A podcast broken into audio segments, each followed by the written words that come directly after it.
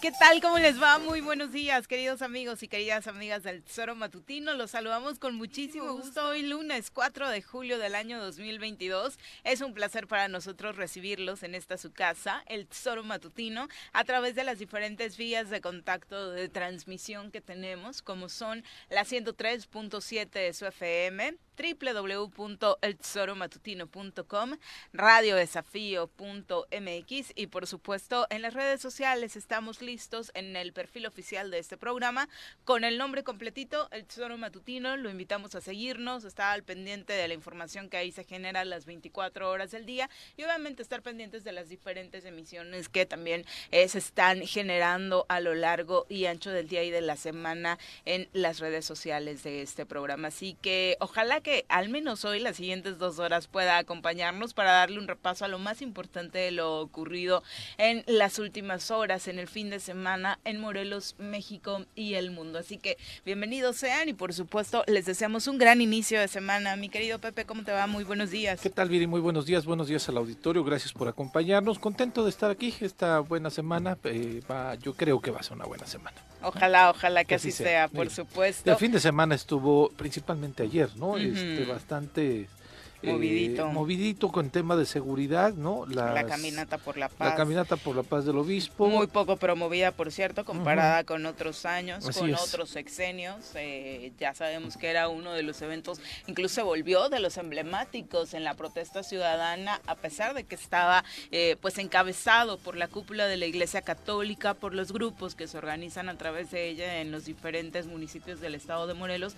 La verdad es que, pues con el pretexto de la pandemia, y también particularmente este 2022 no, no se entiende eh, qué otra razón pudo estar sumada para que la convocatoria pues no fuera tan tan fuerte. Sí, exactamente, no tan sonada y el discurso también del obispo más eh, enfocado hasta hacia la autoridad federal más que la estatal, pues no es sorpresa, ¿no? sabemos que el obispo siempre ha tratado muy bien a Cuauhtémoc Blanco y entonces por eso las baterías fueron más enfocadas a la situación federal que a la local, ¿no? Pero el día de ayer hubo tres ejecutados en Tlatizapán, dos en Zacatepec, entonces este el fin de semana también estuvo estuvo complicado ¿no? desafortunadamente sí eh, más lo que se sumó en Temisco por supuesto este este fin de semana. En total el reporte que está eh, dando el gobierno federal eh, de este fin pues son alrededor de ocho asesinatos no tan solo en homicidios dolosos tan solo en lo que va de este arranque del mes de julio en el estado de Morelos siendo Cuernavaca Tlaltizapán Pan, Jutepec, Temisco, los municipios en donde pues estos homicidios dolosos sucedieron. Son las 7.6, vamos a saludar a quien nos acompaña hoy en comentarios. Ladies and gentlemen, llegó en esta esquina de la cabina del Zor Matutino el terror de Juan José R.C., el amigo de todas las colonias de Cuernavaca, águila de nacimiento, merengue por adopción y vaquero por decisión, un político de altura. Él es Francisco Paco Santillán.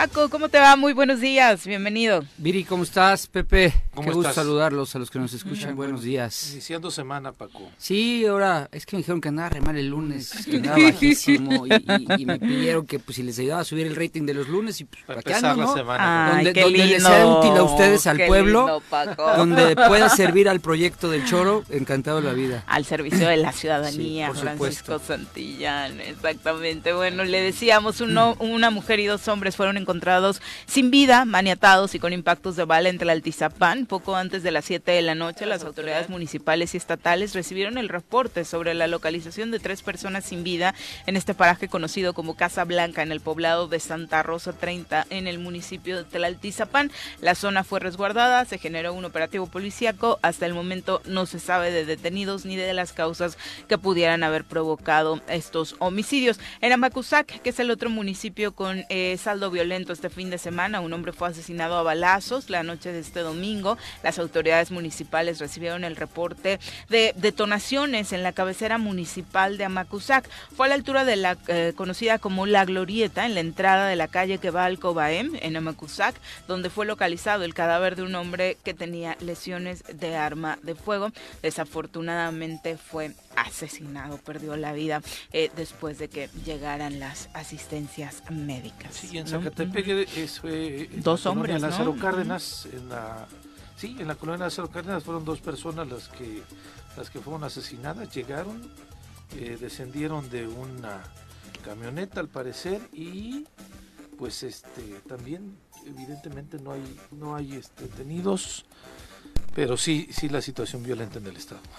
Bueno, ya, ya parece, parece chiste, pero desgraciadamente no lo es. Es, es como un tipo de humor negro. Que ya hay personas en redes que llevan el, conteo día con día de cuántos muertos llevamos, ¿no? Sí. Y, y, todavía la verdad es que me da, no sé, como eh, ver que el señor este el tanero que entró aquí, el Noroña, venga y diga, no, no es cierto, todo ha bajado. La verdad es que no. O sea, a lo mejor él tiene la obligación de defender la, la, política nacional, pero Morelos es un desastre. Morelos ya ya nos acostumbramos, ya es, es el pan de cada día. ¿Cuántos, mataron hoy? ¿Cuántos mataron ayer? Eh, ya llevan el conteo por mañana, tarde y noche.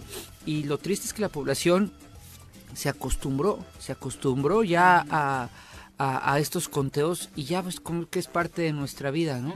Hasta que no llega uno de alto impacto, con todo el respeto a, a, porque cualquier muerto es lastimoso y doloroso para nuestro país y nuestro estado, pero hasta que no llegue uno de alto impacto, que alguien conocido, alguien conocido, eh, o que se dé en una vía pública conocida, o que se dé en una zona de común de los ciudadanos de, de la capital, entonces es cuando ya otra vez surge las, las voces eh, llamando a, la paz o a la, al, cambio, a la implementación de una nueva estrategia.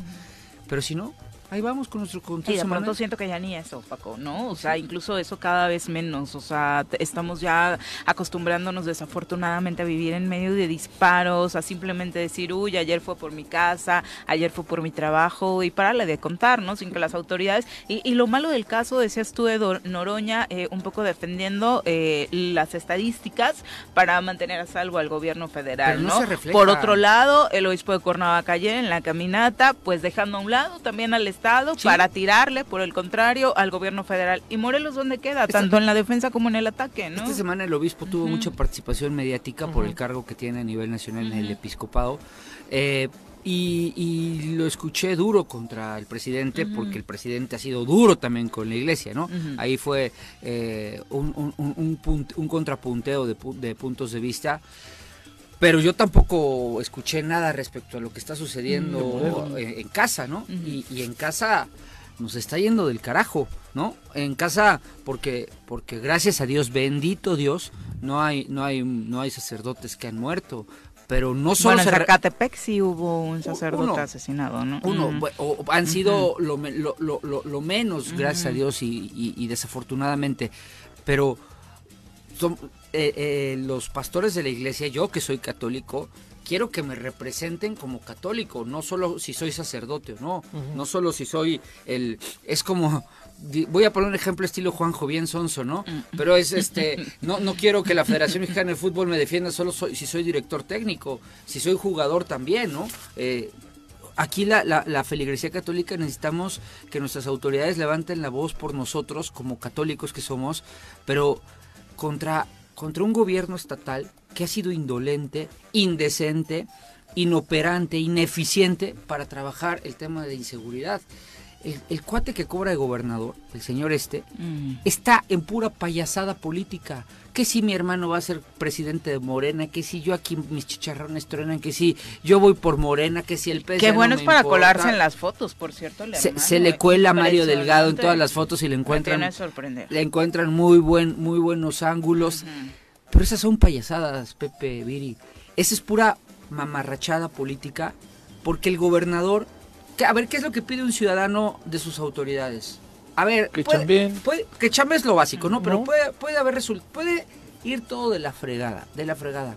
Pero el ser humano necesita dos cosas esenciales para desarrollar su vida. Seguridad y trabajo. Exactamente, seguridad y trabajo. Sí.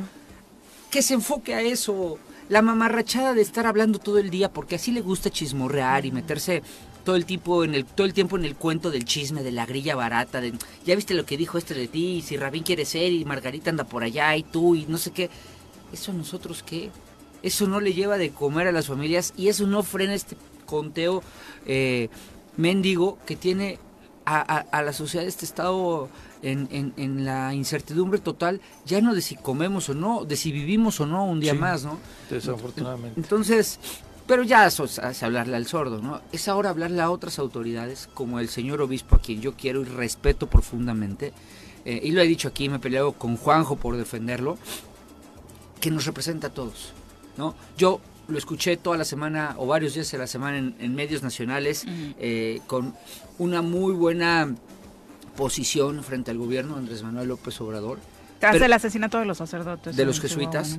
Pero ahora quisiera verlo también con esa misma, con, esa misma fortaleza, defendernos a, su feligresía morelense de la, de la nulidad de resultados que presente el gobierno estatal. También se, lo, se lo pido como, como católico que soy, no soy católico nada más de que me pongo mi cruz y, y bautizo a mis hijos.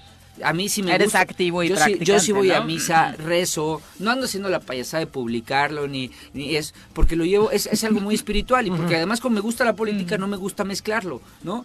Pero, pero sí se lo pido hoy por primera vez como, como, como católico de corazón, que también alce la voz contra el gobierno del Estado, porque nos está llevando la fregada. Y se lo pide solamente porque es un líder que sí está alzando la voz a nivel nacional. No, no es un líder que esté como calladito, que no le guste opinar en temas políticos. Si se lo pide su feligresía es porque ahí está, alzando la voz en otros temas o contra otros actores políticos. Y ojalá que no sea por oportunismo, ¿no? Y porque yo entiendo que asesinaron a uno de los de ellos, o sea, a un sacerdote. Eso es muy duro, muy fuerte para ellos como comunidad. Pero pues abajo estamos los, los alumnos, los, los que estamos también... Son, eh, son vidas y valen exactamente lo mismo. Ayer publicaban otro ataque a un sacerdote en Michoacán. Exactamente, lo vi, pero afortunadamente solo lo golpearon y no, no pasó más. Fíjate que hay cosas que digamos eso, ¿no? Afortunadamente. Afortunadamente, porque... o sea, es terrible. En ese nivel estamos de debate. Oh. Y, y, y vuelvo a lo mismo. No, no, no solo es arriba, abajo estamos quienes vivimos muertos de miedo por el pánico cruzado, digo, por el fuego cruzado, por lo que pueda pasarle a nuestra familia, a nosotros mismos, y también pedimos que alcen la voz por nosotros definitivamente ese sería el llamado y para todos los liderazgos, ¿no? En este caso la feligresía católica, pues obviamente a quien recurre es a su voz más fuerte, que es el obispo, que ayer le decíamos realizó esta caminata por el estado de Morelos en una convocatoria que eh, lo señalábamos también al inicio, pues comparada con lo que sucedió otros años no tuvo las mismas eh, dimensiones. Se habla de más de dos mil personas que habrían marchado ayer en esta octava caminata por la paz al frente del contingente estuvo el obispo. Toda la gente ya sabe cómo es costumbre en este tipo de caminatas, vestidos de blanco, con cánticos, oraciones. Pasaron por la iglesia del Sagrado Corazón de Jesús en Avenida Morelos, por San José, por el Chapitel en honor a la Virgen de Guadalupe y en el Calvario. Y finalmente llegaron al centro de la ciudad. Eh, caminaron por Matamoros, Galeana, Hidalgo y Gutenberg hasta llegar a la explanada del Palacio de Gobierno, donde pues ahí hicieron dinámicas, se platicaron algunos testimonios de familiares de desaparición Eh, al final el obispo dirigió un mensaje a los presentes señalando que ojalá sean conscientes de la realidad de hechos y estadísticas violentas que hay en el país, niños acribillados en un paredón en Guerrero, personas torturadas y crucificadas en Michoacán, un civil y dos sacerdotes asesinados en un templo en Chihuahua, sí dijo que Morelos no se queda atrás en este tipo de violencia y corrupción, que estamos entre los primeros lugares en desaparecidos, secuestros y extorsión, y, por eso eh, señaló que bueno se pide en un acto de fe que ellos eh, tienen que eh, pues Jesús pueda cambiar esta esta situación pues ojalá también las autoridades, ¿no? Y, ante el acto que se hacía frente a Palacio de Gobierno, ojalá alguien eh, también ahí que suele escuchar al obispo, que suele llamarle cuando le necesita, pues pueda hacer eco de este llamado, ¿no? Que también le hace la iglesia. Yo la verdad no me esperaba mucho ya del obispo, no, me lo espero, ¿no? no, es algo que me genere expectativa de la... Eh, pues vaya el discurso o el pronunciamiento que vaya a hacer con relaciones de Estado de Morelos, porque no creo que lo vaya a cambiar. Porque fue un aliado eh, también político del actual gobernador. Entonces, este, pienso yo que no tiene la capacidad de, autocrítica de, decir, pues sí, me equivoqué, quizá apoyando a Cuauhtémoc Blanco, pero este, ahora es momento de hacer presión y no creo que lo vaya a hacer. No, ni siquiera lo Este, mencionó. No, no, no, no. Entonces, este, digo, entiendo, entiendo la postura política que tiene él de manera particular la que tenía con el gobierno anterior, que no coincidía con el gobierno anterior, no solo en el tema de seguridad, sino en el tema de, Políticas públicas de que políticas se públicas como lo, lo del aborto, lo del Matrimonio. matrimonio igualitario y demás, y que este justamente la postura de, de este de este obispo, del actual obispo con el gobierno anterior era más fuerte, ¿no? Ahora como este tema no se ha metido mucho este desde el gobierno del estado, me sorprendió que sí realizaron la primera eh, adopción homoparental y la iglesia no dijo nada, ¿no? Pero creo que el tema en general tienen una alianza este, política, ¿no? De respeto mutuo por encima de lo que puede estar pasando en el estado de Morelos. Por eso yo no, no me esperaba nada del obispo. Sí, es- era importante verlo, escucharlo. Es un actor, como bien dices, Viri, como lo reconoces tú también, Paco, un líder de una gran cantidad de morelenses, ¿no? Pero yo también creo que muchos morelenses no están completamente representados en él. Es el líder este, de la jerarquía, porque así se maneja la iglesia y demás. Pero este, desafortunadamente el obispo no es un líder social que esté marcando pauta sobre lo que está sucediendo en el estado de Morelos. Mira, porque ellos eh, tradicionalmente han, han tratado o habían tratado de guardar un respeto, una distancia, que se rompió cuando efectivamente se da principalmente lo del voto del matrimonio, del matrimonio igualitario en la legislatura pasada, antepasada, y de ahí, bueno, pues se da el, que eh, la aparición payasa, dramática, telenovelesca de Cuauhtémoc Blanco en la catedral haciendo huelga de hambre y llorando, ¿no? Pura payasada. Y él... Cuando eh, seguía los consejos de Juanji. ah, era Juanji el que... muy, el, muy el estilo de Juanji. Ah, mira, qué buen dato. Este, se- con- ya decía yo que me sonaba esa actitud. Nomás le faltó venir el choro a llorar. Y a salir y decir, me voy, me voy. Ahora sí que te felicito que bien actúas. Sí, este, pero también cuesta trabajo, Pepe, cuando... Y esa parte la entiendo, no la justifico, pero a ti te ha pasado, a mí me ha pasado, eh, no sé, que nos llevemos bien, porque Cuernavaca es chiquito, Sí, y es, claro. una, es una sociedad pequeña en donde todos tratamos de llevarnos bien, porque a la vuelta de la esquina nos vamos a encontrar. Y, por ejemplo, no sé, ¿quién pudiera haber sido una decepción en su, en su encargo? Bueno, quien sea, ponle el nombre que quieras. Es mi compa y todo, ¿no? Pero también te cuesta luego trabajo decir, híjole, sí es una decepción, pero ¿y ahora cómo lo digo aquí, no? O sea, ¿cómo lo reconozco públicamente? Porque en el fondo le tienes un cariño que le guardaste en el pasado y ya traerlo hoy, claro, no lo justifico, ¿no? Justifico. Yo fui el primero en decir, represéntenos, por favor, y dígale al gobernador del estado que se ponga a trabajar. Es más, le voy a hacer una petición encarecida al señor obispo. Jure a Cuauhtémoc Blanco. Quítele el chupe y va a ver que se pone a trabajar. Vaya y llévele una virgencita y póngale Que el jure, juramento que por, jure. por dos sí, años. Sí. En Chalmita. No, no tiene que ir hasta allá, que le firme ahí su, su dos años que te quedan de gobierno. No puedes tomar para que no vivas pensando en el chupe y te pongas a trabajar. Eso sería bueno. Buenísimo. Y entonces con eso nos ayuda mucho. Bueno, tampoco, todavía falta la capacidad, la inteligencia, pero ya por lo menos va a aparecer. Vas a ver. Mm. Porque el gobernador no aparece porque le jala la copichuela, le encanta. Entonces, Sí, si es el- un gran distractor. si el obispo nos ayudara jurándolo, sugiriéndole, oye hijo, te juro, ven, este, andas malos pasos, toma, ¿no? Frente a la Virgen, quienes creemos en eso, pues, lo cumplimos, ¿no? Nos ayudaría mucho. Y ya hablando en serio, también levantando más, un poquito más fuerte la voz por los que estamos en medio. Porque imagínate que un día nos pase algo, Dios nos lo permita, a quienes nos están escuchando con nuestras familias, y, y él es parte de, también de la conciencia que, que, que deben de cargar, porque si le estamos pidiendo y somos sus feligreses, eso es la, la lógica de cuando uno va con el sacerdote a pedir ayuda. Que a estas alturas del partido yo no creo que no haya pasado, que una familia cercana de estas que están muy metidas en la iglesia no haya vivido un episodio así, no haya llegado a buscar eh, consuelo en, en palabras del obispo de la jerarquía católica contando o secuestros, o homicidios, o feminicidios. Es que ya, ya es muy difícil que a estas alturas el obispo no sepa cómo está la situación, ¿no? Y lo mucho que sufren las familias. Parroquias. Han recibido extorsión de los sacerdotes. Y robos en las parroquias. Han dejado de celebrar eh, misas en algunos pueblos poblados de nuestro estado de Morelos por la violencia. la realidad la conoce, la tiene, no la quiere eh, eh, asumir, no la hace como propia. Es su decisión del obispo y también tendrá que cargar con esa parte de la inacción y la falta de valentía para levantar la voz de manera más fuerte. Son las 7 con 23. Hoy hay, por supuesto, esquema de vacunación para todos los pequeños en Morelos, todos los que no pudieron hacerlo la semana pasada. Eh, el gobierno federal eh, invita, por supuesto, a que se acerquen a los diferentes puntos de vacunación para que la población rezagada de 12 a 17 años y los que se van a poner la primera dosis de 5 a 11 años puedan ir a unidades como eh, las que usted ya conoce, aquí el Hospital Militar de la Sedena, eh, la Clínica Médica Familiar ubicada en Álvaro Obregón, el Centro Integrador Chamilpa, el Centro eh, Hospitalario Rafael Barba en Cuautla, también aquí en Cuernavaca está la unidad eh, Plan de Ayala en, el IMSS a un costado, la unidad deportiva, en Zacatepec la unidad médica que ya es habitual por supuesto, Tlaquiltenango, también en Cibac, en Jutepec hay punto de vacunación para menores de 5 a 11 años se les está poniendo, recuerde, la dosis de Pfizer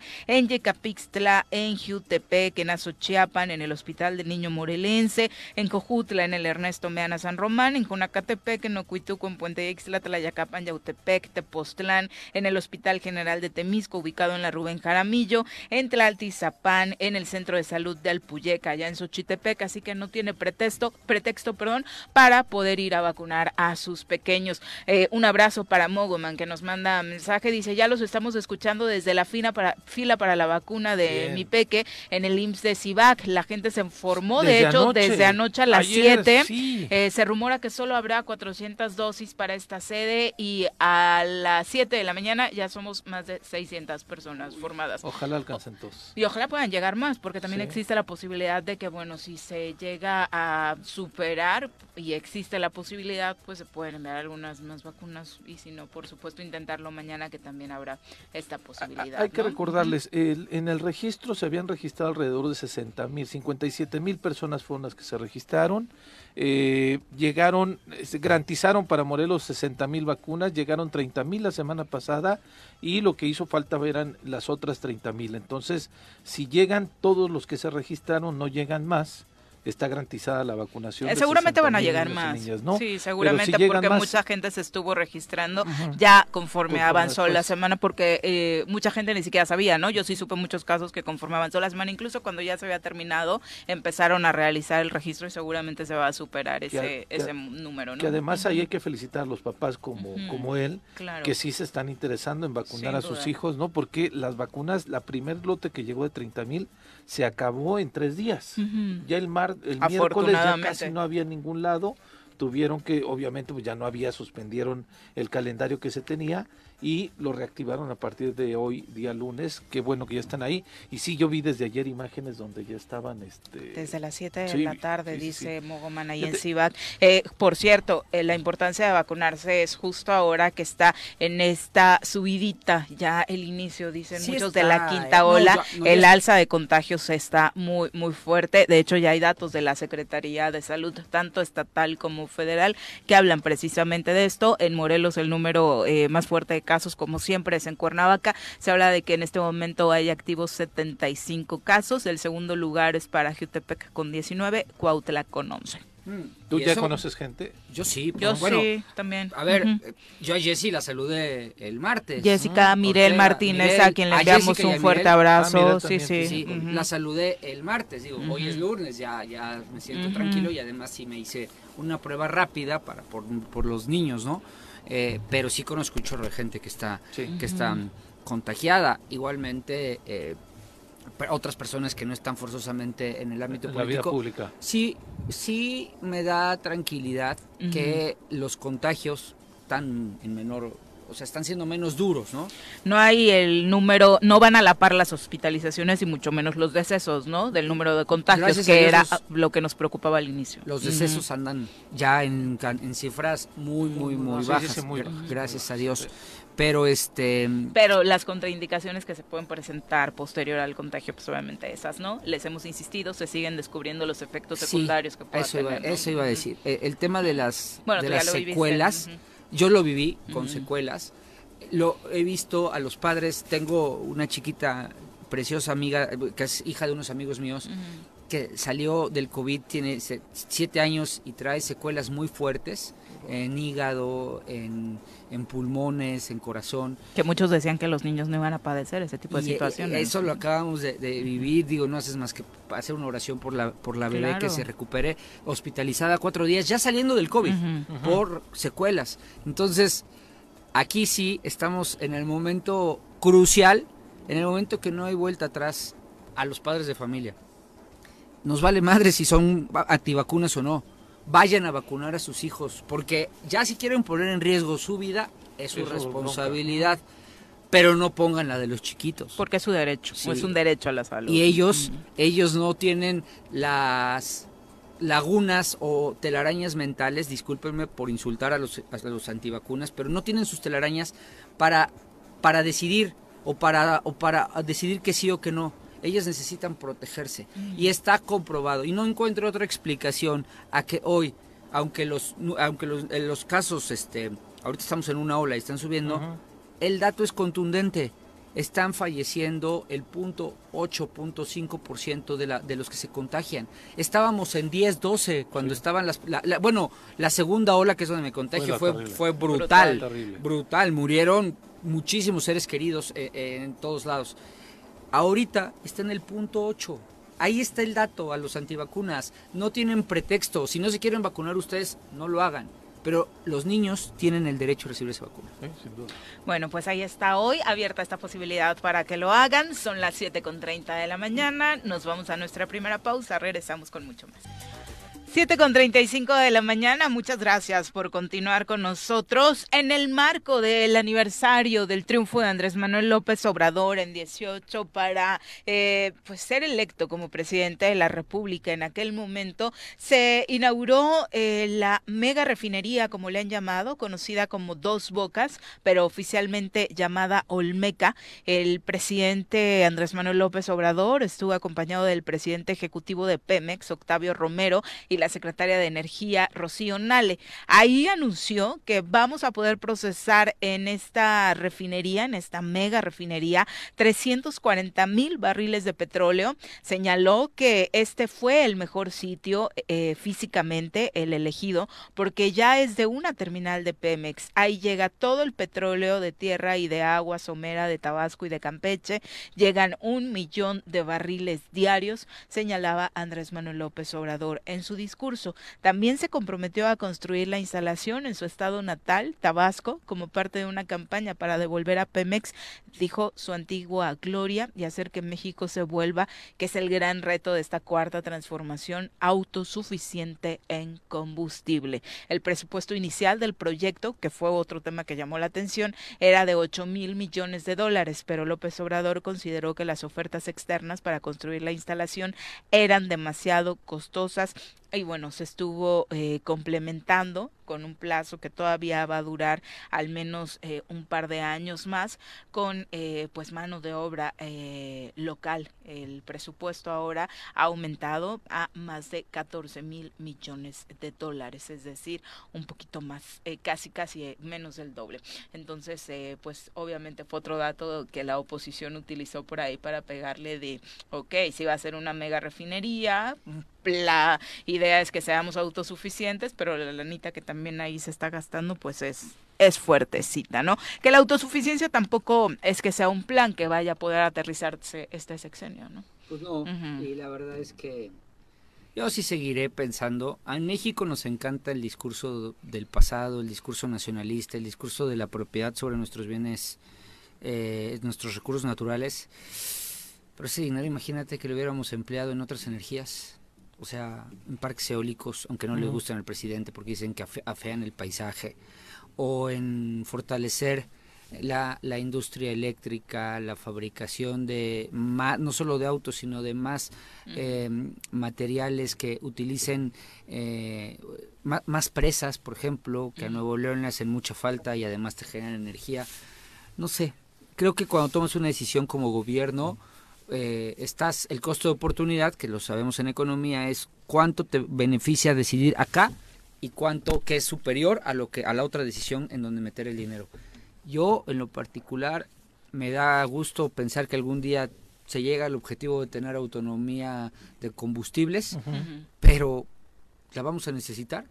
O sea, cuando el mundo va hacia autos eléctricos. Que, estemos llegando tarde a, esta posibilidad de que la refinería pueda ser autosuficiente, que pueda brindar la, la el tema del costo directo hacia la, el consumidor de las gasolinas, ¿no? Sea todavía menor. Qué bueno. Pues sí, pues estamos padeciendo, ahorita está en 24, mano, no manches. Sí, sí, sí. Pero, pero no nos va a llegar ahorita. No. No va a ser ahorita, no va a ser, lo dijo muy bien Viri, ¿eh? yo creo que ni en este sexenio, ni en este sexenio entonces, pues no sé, sí me, sí me genera ahí ¿no? algo que yo hubiera puesto ese dinero en otro lugar. Qué impresionante la obra. ¿eh? Ah, sí, bueno, mi respeto es porque la sacaron mucho mejor que el Felipe Ángeles, ¿no? O sea, está mucho mejor sustentada, definitivamente, ¿no? Con todo y lo polémico que fue y todo, está ahí, ahí está. Pero cuando el sexenio termine, decir, ahí está el Felipe Ángeles.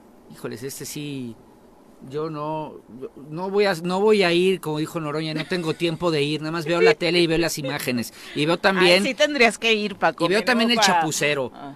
eh, o sea no veo solamente los noticieros de Radio Fórmula o del Choro Matutino. Ah. veo también los de los de YouTube y no voy a ir al Felipe Ángeles porque además pues aquí voy no hay ni aviones. Pero Dos Bocas creo que sí vale la pena aunque yo tanto dinero. Hubieras optado por otra cosa en lugar de dos bocas, pero me parece que la obra es impresionante. No teníamos una obra así, yo creo, en bastante tiempo también, ¿no? Pero hay que te todo, todo mundo con, eh, con esta magnitud de inversión y después yo entiendo que también eh, y comparto que no vamos a ver un beneficio de manera inmediata, pero que puede servir este en una perspectiva a largo plazo, a mediano plazo. O en carreteras, ¿por qué no se lo metiste? Bueno, tendríamos que tener ahí un tema de carreteras, ¿no? Pues la visión del presidente ha sido siempre esa, ¿no? Sí, sí, sí, él lo dijo y votaron por eso, ¿eh? Y él cumplió, él cumplió lo que él dijo, él cumplió lo que él dijo que haría en campaña. O sea, él está en su lógica. La mayoría de los mexicanos votaron por esas propuestas, adelante, que se hagan. Seguiré pensando desde eh, mi visión que si yo hubiera tenido, ¿cuánto? ¿8 mil millones de dólares? No, eso es lo inicial, costó más, ¿no? Sí. Si hubiera tenido esa lana, híjoles, creo que la meto en otros, en otros lugares, en carreteras, en energías eólicas, empresas. Hay que estar pensando en el agua. Hay que estar pensando en el eh, Richard Posas, un abrazo. Te mando saludos. Juan Juarrece, Paco. ¿Está enojado? No, solo te puso saludos. Eh, Vicky Jarquín, también un abrazo para ti. Silvia Aguilar, Chacho Matar, dice Mariano Escobedo. Nunca falta el chayotero que le encuentra peros a todo. Eh, Jorge Armando Arroyo, supongo. Pero yo no puse chayotero. no soy periodista. yo seré, que seré. Jorge Armando Arroyo dice que ahora sí te escuchaste Paco Paquín Canallín. Eh, pareciera que más bien en lugar del chapucero, los videos que no se pierde son los del prófugo panista. Los de no, no. No, no, no, me cae, de hecho me cae regordo. ¿Cómo le dice Chicken Little? No, no los veo. Tengo una lógica y, un, y tengo derecho a pensar de manera autónoma, pero a ver, dije muy claro, el presidente no engañó a nadie. Él dijo en campaña, voy a hacer una refinería ustedes votaron por él mayoritaria y abrumadoramente y él está cumpliendo lo que prometió. Yo que no voté por él seguiré pensando y no soy Chicken Little que no que no hubiera metido tantísima lana en un proyecto que creo que a México no le va a durar tantos años. Es todo, muy respetuoso, además porque siempre respetó mucho al presidente. No, no a los noroñas. Son las 7 con 42 de la mañana. Vamos a saludar a través de la línea telefónica al presidente municipal de Jojutla, Juan Ángel Flores Bustamante, a quien recibimos con muchísimo gusto en este espacio. Alcalde, ¿cómo te va? Muy buenos días. ¿Qué tal, amiga? Buenos días. Excelente semana para, para todos. Pepe, Paco, fuerte abrazo. Hola, Juan, ¿cómo estás? Oye, mucha actividad en Jojutla para variar. Eh, yendo paso por paso un poquito, cuéntanos, eh, ¿realmente nos habías ya platicado algunos detalles de este proyecto que se estaba cocinando con la asociación eh, Doctor Sonrisas, precisamente para pues crear un concepto novedoso en Morelos de atención a las infancias? Sí, mira, bueno, no es no es exclusivo para Morelos, es a nivel nacional. Es un parque temático, en este caso, pues para niños con cáncer, eh, con alguna enfermedad también puede ser terminal o incluso, o sea, que sea nada más una discapacidad.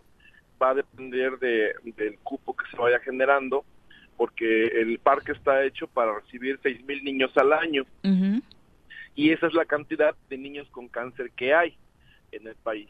Cada año se, se diagnostican seis mil niños y la verdad es que es un tema súper sensible porque pues evidentemente eh, es un tema que afecta mucho la relación familiar, que, crea esa angustia, esa, esa situación tan, tan lamentable que, que viven tantas familias y que bueno, que al final de lo que se trata a través de la Fundación Doctor Sonrisas es de generar a partir de la sonrisa, a partir de la, de la acción, eh, digamos, anímica, ¿no? La posibilidad de que, de que puedan encontrar, ¿por qué no? Eh, ese, ese milagro que todo el mundo busca. Oye, Juan, pero es una super inversión, ¿verdad? Porque no manches, estaba toda la plana mayor, ¿no? De Morelos, del, país, aquí en la, en la inauguración. Sí, fíjate que sí, amigo. La verdad es que es una inversión de más de 400 millones de pesos aproximadamente es un tema eh, muy sensible porque se trata de, adecuar un... Te estamos perdiendo un poco, Juan Ángel. Tenemos vamos a tratar de mejorar la comunicación. Sí la verdad eh, pues es de estos eventos cuando sí son grandotototes donde sí se cuela el gobierno y ahí sí tuvo tiempo para irse a tomar la foto. Ah no porque es bravo para eh, es, es, es, como su hermano saben a qué a qué lugares hay que ir a tomarse fotos claro. Entonces sí estuvo por ahí presente, pero sin duda, eh, eh, decía lo de Morelos porque obviamente elegir como de Morelos para un concepto así, eh, pues obviamente habla muy bien de, del Estado y particularmente de Jojutla, ¿no? Como tal, donde se encontró pues en primer lugar el territorio y por otro las condiciones también para que pudiera operar pues, de forma ideal, ¿no? Sí, es, yo conocí, me parece, ahorita se lo preguntaré a Juan Ángel, que yo conocí este espacio físico antes de, de, esta, de esta inversión, pero creo que era un campamento de fútbol, si mal no recuerdo, y ya estaban desarrollando una gran infraestructura.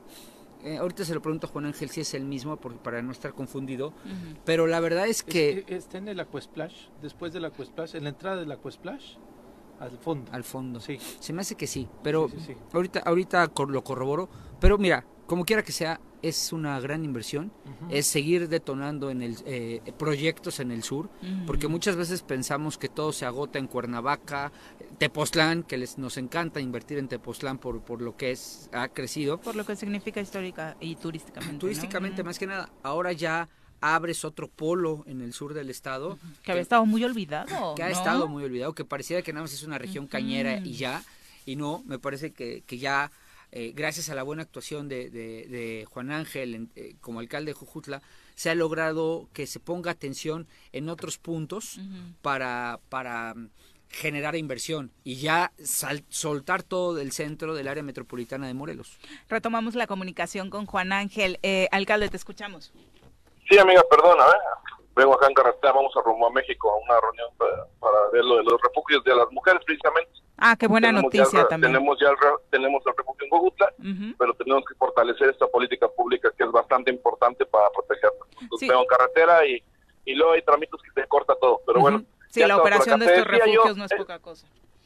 Exacto. Este, estamos en una etapa en la cual pues tenemos que pensar en todos y en todas. Y los pequeñitos con cáncer eh, de verdad que es un tema que dices, híjole, no, se te quiebra el alma, se te quiebra el corazón. ¿De qué trata Fundación Sonrisas y sobre todo en este en este espacio tan magnífico que es eh, el Parque Imagina? ¿De qué trata? Pues de recibirlos con sus familias, pero antes de recibirlos se les va a, visitar en los hospitales, se les va a platicar esta historia, ¿no? De que existe un mundo mágico, de que en este eh, mundo mágico hay dragones, hay hadas, de que van a, van a ir a, un lugar en donde van a encontrar niños con, con igual eh, similitud que ellos, ¿no? Y que realmente está la posibilidad de, sanar aquí, o sea, el juego de la mente es bastante importante y más en un pequeñito, o sea, darle ánimos, posibilidad, por supuesto que puede generar milagros. Entonces, ¿de qué se trata? Precisamente de eso, de que cuando lleguen y se sienten debajo de un árbol hermoso que está aquí, que es de una, una, una ceiba gigante, ¿no? O sea, y caigan los, los polvos mágicos de las hadas, pues eso les va a dar a ellos salud, o sea, y ¿por qué no? Pensar en la mente, pensar en que es, es posible, ¿sí? Generar esta, esta empatía y este, este parque de, de que, que se puedes imaginar lo, lo mejor para ti, para tu hijo, para tu familia. Entonces, de eso se trata, de eso se trata, de que podamos nosotros establecer eh, esa, ese, de que la fundación pueda establecer esa, esa relación con la familia y de Sí, sin duda, está comprobado científicamente que la salud mental, por supuesto, que acompaña y abona mucho para una pronta recuperación en cualquier tipo de enfermedad del cuerpo eh, físico. Te preguntaba, Paco, sobre el espacio, exactamente dónde se encuentra creo que volvimos a, perder al alcalde. Sí, es que en carretera resultará complicado. Hasta después de, la, de Tres Marías vamos a tenerlo. Vamos a intentarlo. Fíjate, más. Dependiendo de dónde te, te cuenta que esté, lo intentamos más tarde. ah, bueno. Escuchamos. ¿Nos, ¿Nos escuchas, alcalde? No, está muy cortado. Vamos a tratar de, recuperarlo en unos más allá incluso, Paco, de que vinieron los gobernadores, la electa de Quintana Roo, el actual, ¿Sí? vino el gobernador de Guanajuato, de San Luis Potosí, eh, Armando Mier, es este, no, si es Armando Mier, el nombre correcto del, del quien dirige los destinos de Morena en el Congreso. No recuerdo, pero sí. Sí, es Mier, no recuerdo. Sí es Mier. Este, estuvo él estuvo el senador Manuel Velasco, Nacho Mier. Estuvo Nacho Mier, Ignacio Mier, sí es cierto, gracias Viri. Estuvo, eh, desde luego ya mencionabas al gobernador del estado de Morelos, estuvo Mario Delgado también acá, eh, el, el exdirigente del Partido Verde, que sigue siéndolo, ¿no? El Niño Verde. Ajá, Jorge Emilio. Jorge Emilio. Eh, y más allá de ellos, llamó la atención que la gran mayoría de gente que estaba, no era, bueno, había algunos gentes de los poderes, algunos diputados, presidentes municipales, el presidente del magistrado del Tribunal Superior de Justicia, Raúl Israel de la Comisión de Derechos Humanos, pero la gran mayoría ciudadanos empresarios, no de Morelos. Sí, exactamente. Ciudadanos empresarios, de, dirías tú de pronto, de alto pedorraje. Sí, sí, sí. Como te expresas tú. Alto pedorraje. Este, eh, que, que dices tú, normalmente esta gente no vendría a nuestro estado, ¿no? Y ahora vinieron convocados por este evento que fue una maravilla y que, este, como bien dices, coloca a Jojutla en el mapa nacional. Retomamos la comunicación, parece ser que ahora con mayor suerte, alcalde. Ya, mira, ya me estacioné mejor. Muchas gracias. Disculpa, es que te lo juro, siempre ando corriendo. Pero bueno, ya estamos por acá. Y entonces te decía que, que este proyecto va a ser maravilloso, va a recibir seis mil niños al año ¿no? La idea es esa de que podamos generar eh, esa posibilidad de que a través de, la magia eh, pueda puedan los niños pues tener ese, esa ese, esa posibilidad, no digo no no jamás se va a decir que se va a curar un niño acá o sea, pero bueno, ¿por qué no? Digo, como tú lo mencionaste, Viri, pues la mente es muy poderosa. Sin duda. Eh, te preguntaba, Paco, en medio de estos cortes que hemos tenido en la comunicación, exactamente dónde se encuentra el espacio físico, porque decías que lo recordabas. no, eh, no, no era un, espacio, hermano, que antes era como un campamento de fútbol, que ya era muy grande, un espacio muy grande. No, no, fíjate que no, no, no, es un, es un terreno que está acá eh, a un lado de Aquasplash, ok ¿no? del balneario del doctor Ave. Sí. Está aquí entre Tlatenchi y Tequesquitengo. Sí. Eh, creo eh, más bien eh, el tema de la de, de, todo lo que se ha generado es precisamente a partir de la ubicación que tenemos en Cojutla. Es una ubicación estratégica. Tenemos 32 millones de habitantes en menos de tres horas.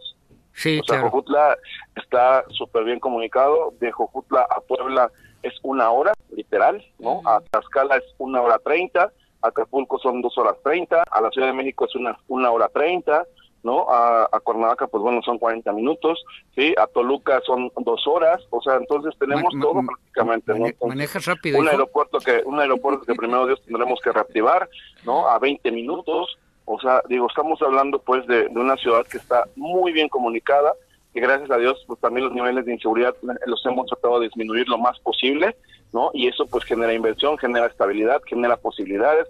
Ahorita se va a abrir la bolsa de trabajo, son alrededor de, 100 nuevos empleos que se van a que se van a abrir y pues bueno, al final lo que estamos generando es inversión también, eh, acoplamos la ciudad también quiero decir, ¿eh? no es tan solo el parque. O sea, también nosotros ahorita hemos recibido críticas, ¿no? Ah, ¿cómo es posible que reduzcan la ciudad eh, en, el, en la movilidad? O sea, de los automóviles. Lo que estamos generando es movilidad de las personas, que es lo que nos debe importar.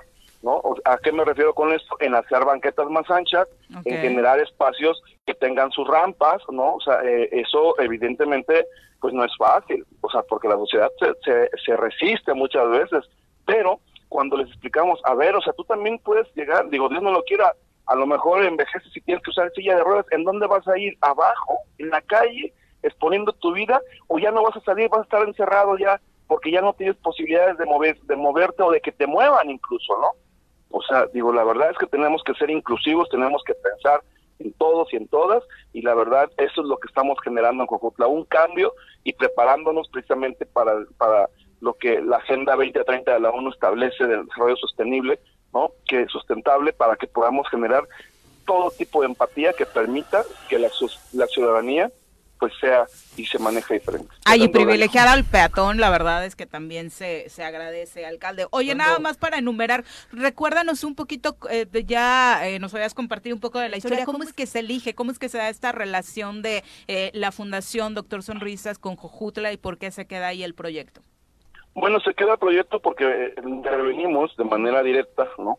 Antes de que incluso yo ganara, la, bueno, cuando gané la alcaldía en el 2018, eh, la empresa pues prácticamente estaba a punto de moverse, ¿no? Porque tenía otras opciones, Monterrey y Querétaro, y bueno, intervenimos de manera directa pues para que esta ubicación estratégica de movilidad eh, pues quedara precisamente aquí en este en este espacio y entonces pues intervenimos con el gobierno anterior pues para que se, se generara la posibilidad y evidentemente pues bueno aquí hoy es una realidad bueno fue un trabajo de gestión que eso era lo importante a resaltar ¿qué vas para la Ciudad de México? ¿a qué vas? A lo de los refugios vamos al refugio de la mujer bueno vamos a una reunión con este, con, eh, con todo el tema que precisamente estamos generando para ya sacar el acuerdo no que permita establecer pues los recursos para este año de, del okay. Oye, yo, Juan Ángel, ya nos platicaste de las cosas productivas que estás haciendo en, en Jojutla, mucha inversión, muy buen alcalde, todo muy bien, pero ahora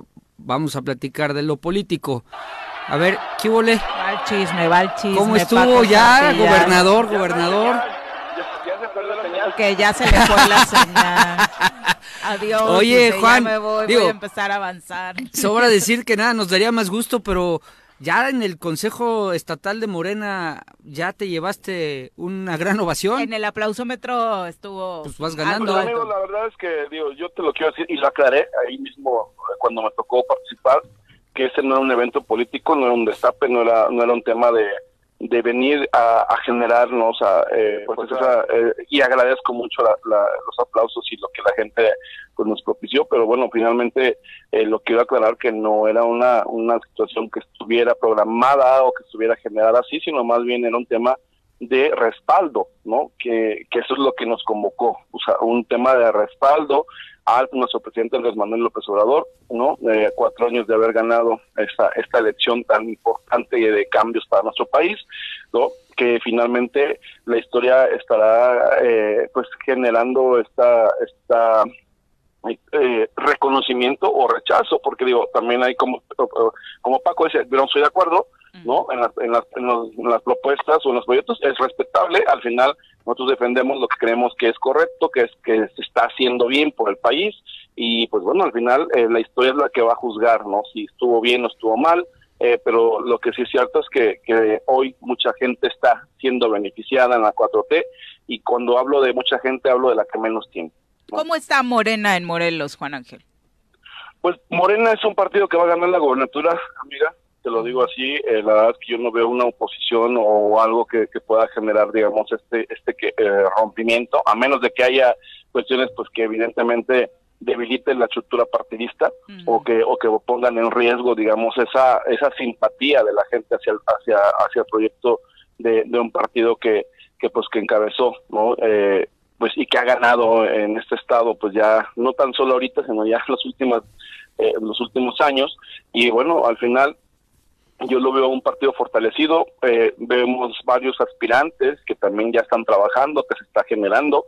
La unidad es lo más importante, evidentemente, y yo creo que, que la unidad se va a generar respecto al, al, respaldo y a la institucionalidad que se dé en el sentido de respetar lo que democráticamente debería ser siempre, que es eh, respetar la simpatía que tengan las mayorías al interior. o el, en, este mismo evento de, del jueves estuvo presente Mario Delgado. Allí el compañero Teodoro Rentería le hizo una breve entrevista y justamente le preguntaba cómo se van a tomar las decisiones aquí, porque hay algunos que ya pues, dicen que eligieron a su gallo y hay otros que dicen que se la deben a alguien, ¿no?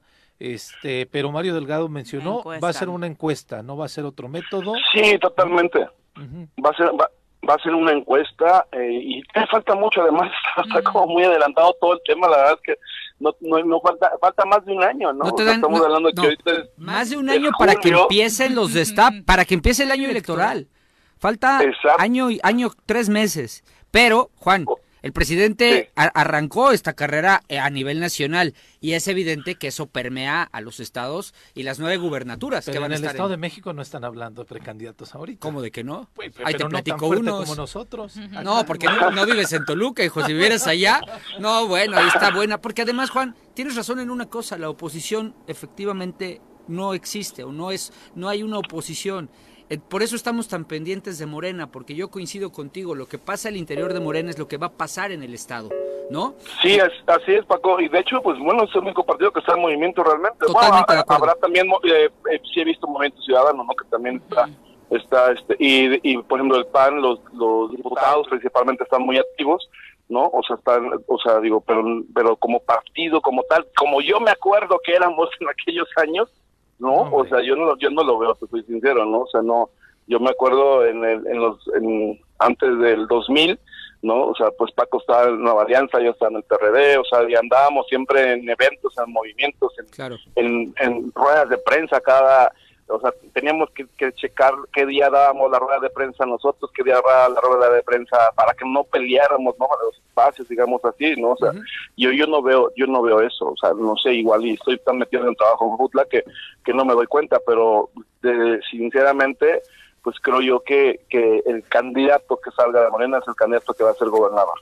Hablas de unidad, eh, Juan Ángel. Entiendo que la gente que es de Morena, pues al final tendrá el entendimiento propio si eso es lo que mandata la dirigencia nacional, el mismo Andrés Manuel, que es su líder eh, moral y político. Pero los que no son de Morena y ahora en este proceso de afiliación se van a querer colar, alcanzarán a entender que es la unidad los que sí los llevará en Morelos a refrendar este triunfo que tú ves inminente. Pues mira, amiga, la verdad es que quien, quien tenga las empatías, ¿no? O sea, recordemos que, que hoy eh, ya estamos en una, en una situación eh, ahí sí avanzada, en el hecho de que no importa eh, quién te lleve, ¿no? Sino, sino quién te simpatiza. ¿Por qué? Porque, pues bueno, hemos visto ejemplos en donde no importa cuántos millones gastes, no importa eh, cuál sea tu campaña o contrates al mejor, este, eh, ¿cómo se llama? Mercadólogo. Este, mercadólogo, ¿no? O sea, y, regales cientos y miles de playeras y pongas miles de espectaculares. O sea, la verdad es que hoy en día, eh, pues ya es así de, él me simpatiza, pues por él voto, por ella voto, ¿no? O sea, no, no es, no es como, como antes y ni hay el, el fervor o o el apasionamiento de defender más allá de lo que, de lo que realmente pueda generar la simpatía de la o el candidato, ¿no? O sea, eh, yo yo creo que yo creo que estamos en un tiempo diferente, ¿no? O sea, efectivamente a ese apasionamiento eh, pues ciego que se daba en los partidos y que a quien pusieras es al que defendía, no al que, o sea, ahorita eh, pues no es a quien pongas, es a, es a quien tenga la simpatía, a quien tenga el trabajo con la gente, a quien realmente pueda generar esa, esa empatía con la sociedad,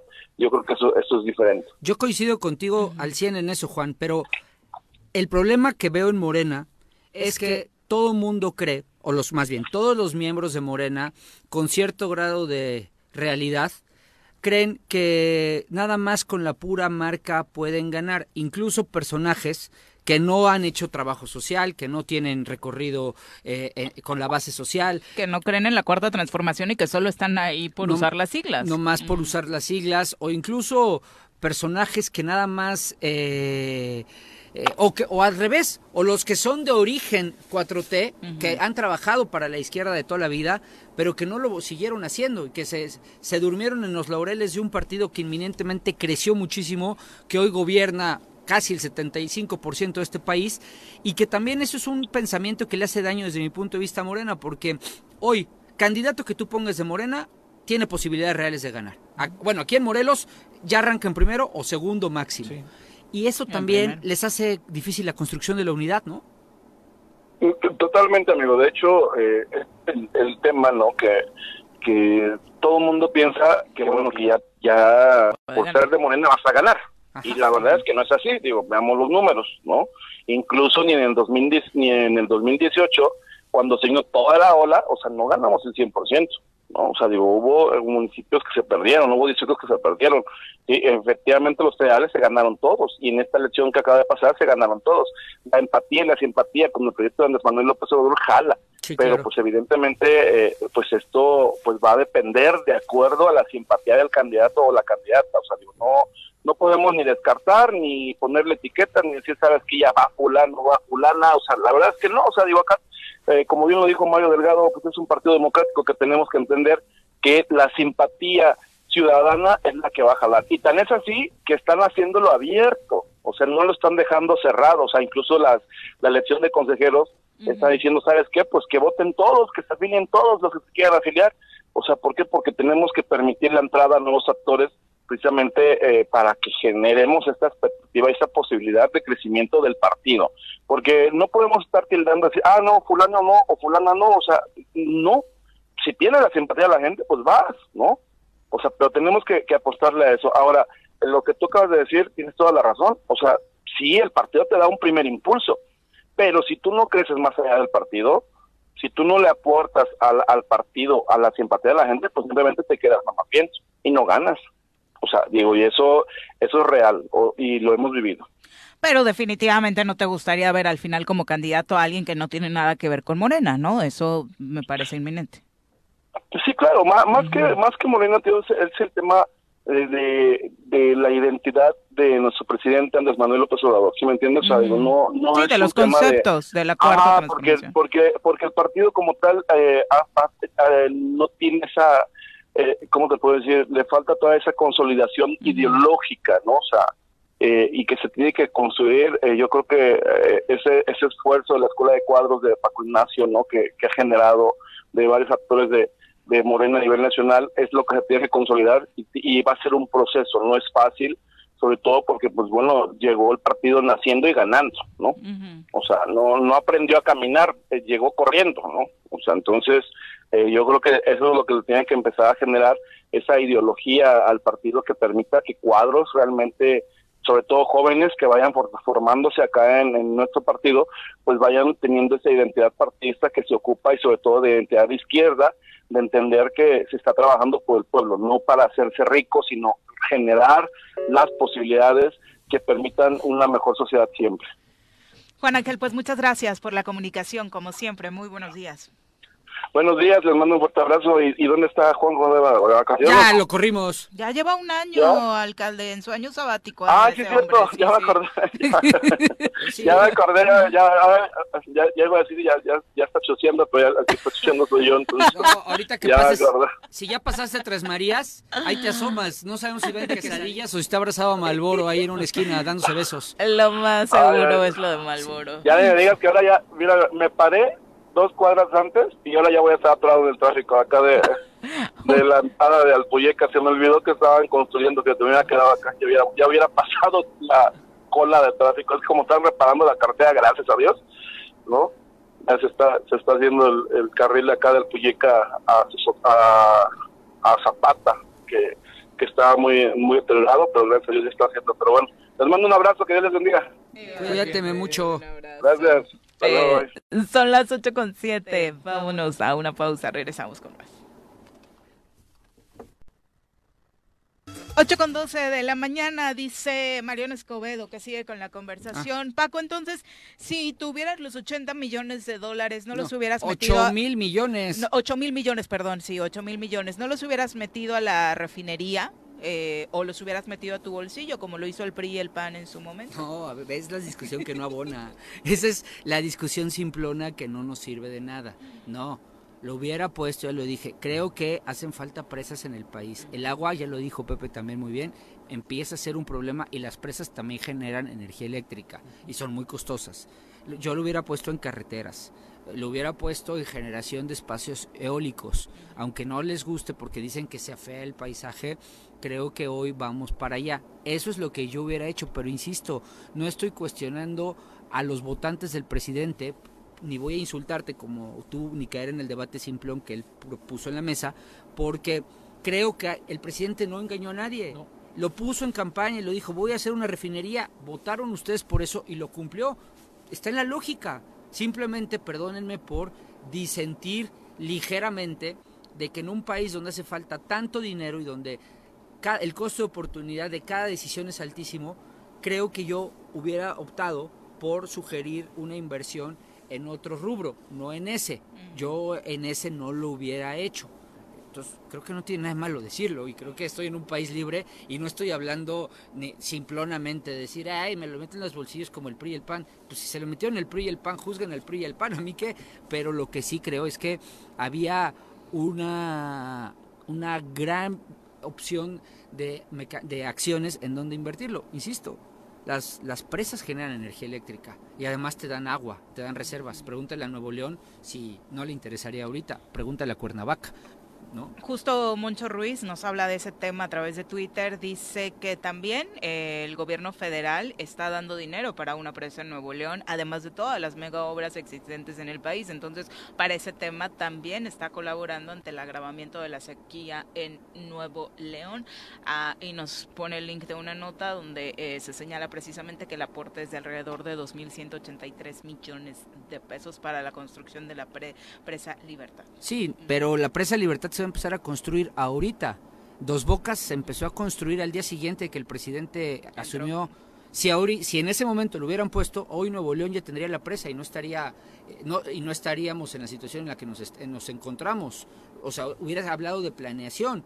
¿no? No creo que sea tanto dinero. Yo escuché del gobernador de Nuevo León que eran 400, pero claro, al gobernador de Nuevo León no le creo ni el saludo pero se me hace mucho... Sigue disparando las nubes. ¿Eh? Sí, sí.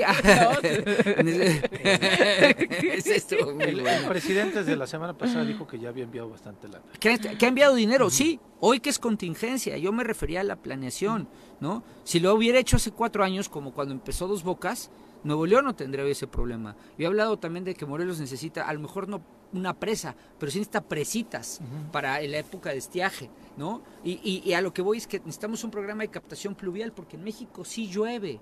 No tenemos ese... En esta parte de México. En esta parte, pero también nosotros tenemos, o sea, así como el norte nos abastece de recursos económicos, nosotros también podemos, el norte también es México.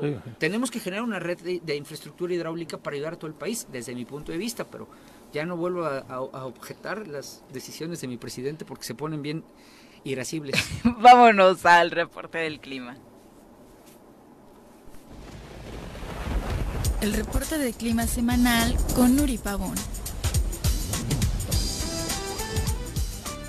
Nuri, ¿cómo te va? Muy buenos días.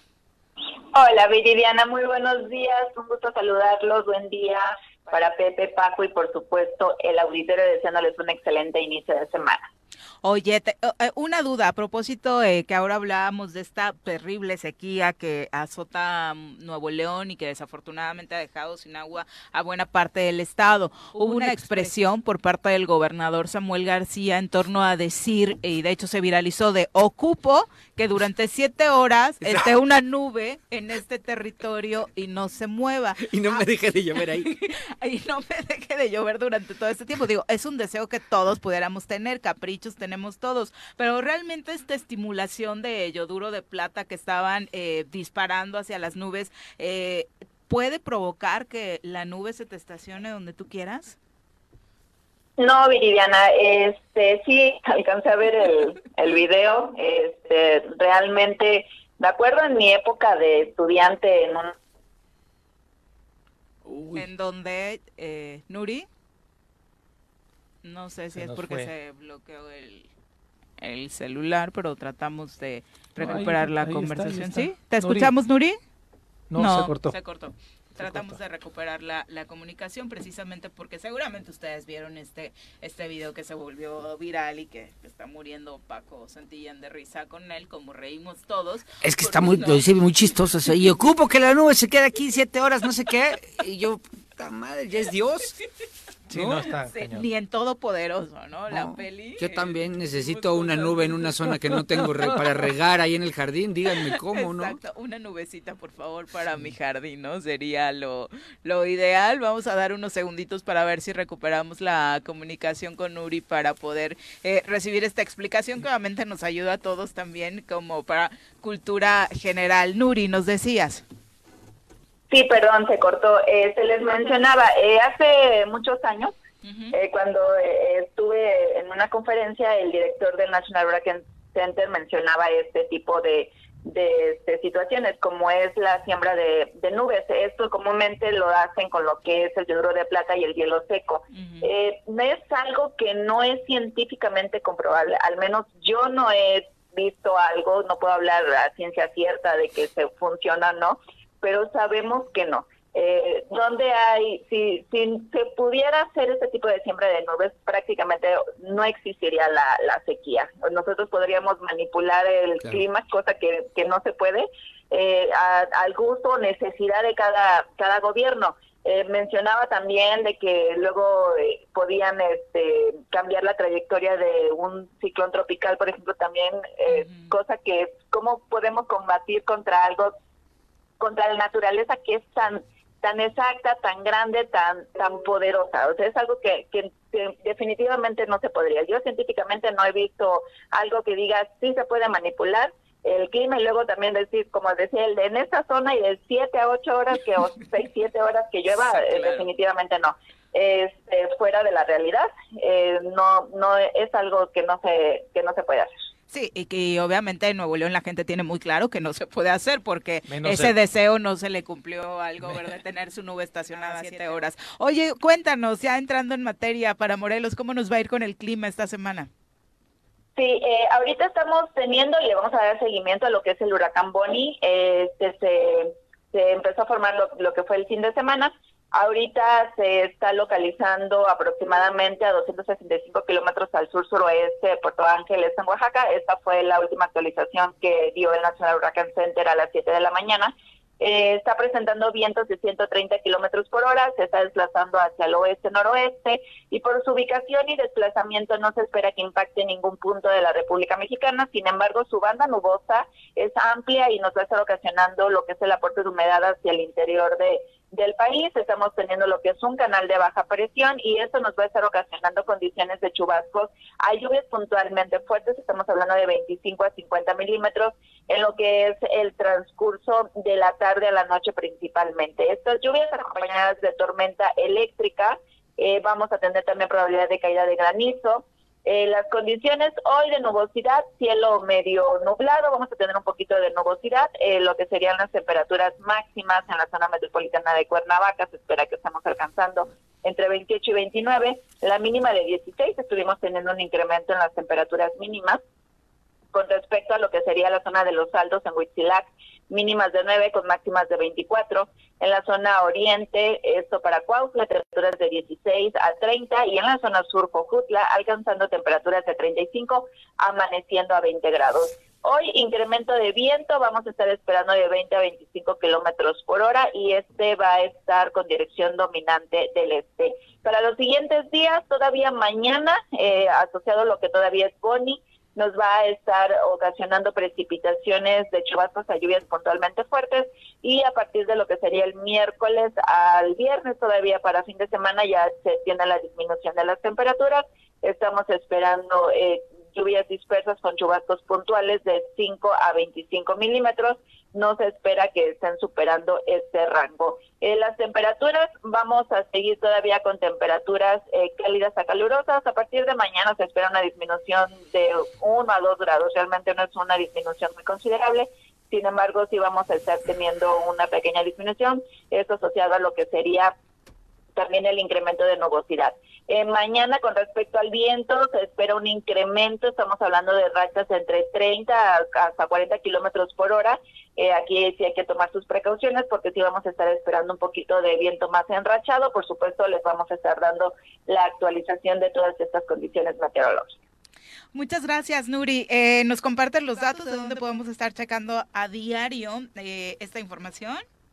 Sí, claro, esto es por medio de Twitter, arroba con agua OCB. Vamos a tener la actualización del pronóstico del tiempo eh, de manera diaria en estas redes sociales. Muchas gracias, muy buenos días. Saludos, buen día. Un abrazo. 8 con 23 de la mañana, vamos directito con eh, nuestra clase de Derecho. Ya nos acompaña en cabina el doctor Ricardo Tapia, a quien recibimos con muchísimo gusto. Doctor, bienvenido.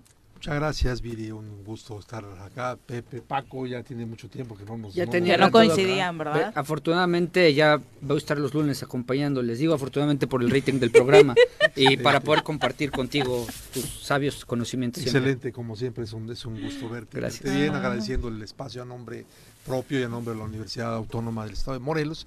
Y bueno, vamos a platicar acerca de un tema eh, interesante a 67 años de los derechos políticos plenos de las mujeres en México.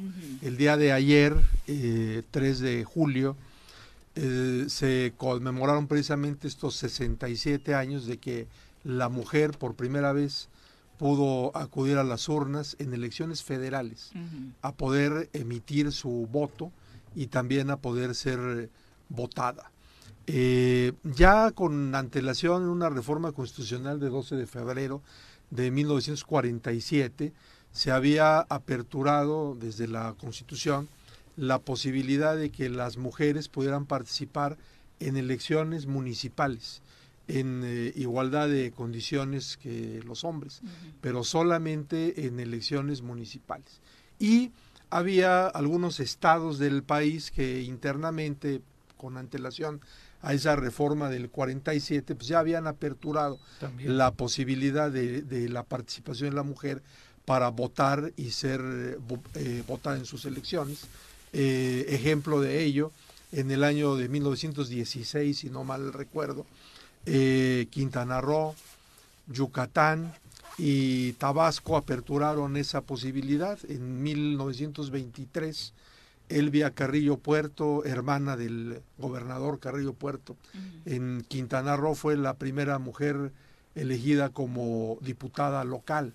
Sin embargo, eh, se da esta consolidación eh, general para todo el territorio nacional en materia municipal a partir de 1947 y en materia federal ya abierto a todos los cargos a partir de 1953 en reforma constitucional de 17 de octubre de 1953 y es hasta el 3 de julio de 1955 en las elecciones para, la, para la entonces eh, cuadragésima tercera legislatura de la Cámara de Diputados Federal, pues que acuden las mujeres de todo el territorio nacional a ejercer su derecho a el voto y ahí creo que históricamente vale la pena pues el recordar eh, a estas eh, mujeres fueron electas Marcelina eh, Galindo Arce por Chiapas, María Guadalupe Ursúa por Jalisco,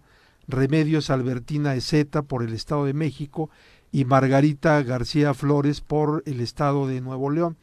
Ya un año antes, en 1954, en Baja California, que había pasado a ser de territorio a estado de la federación, pues bueno, este, al darse este trance se necesitaba un diputado más y entonces ahí se designa a una mujer que fue Aurora Jiménez Quevedo, pero en apertura de, urnas generales es hasta el año de 1900.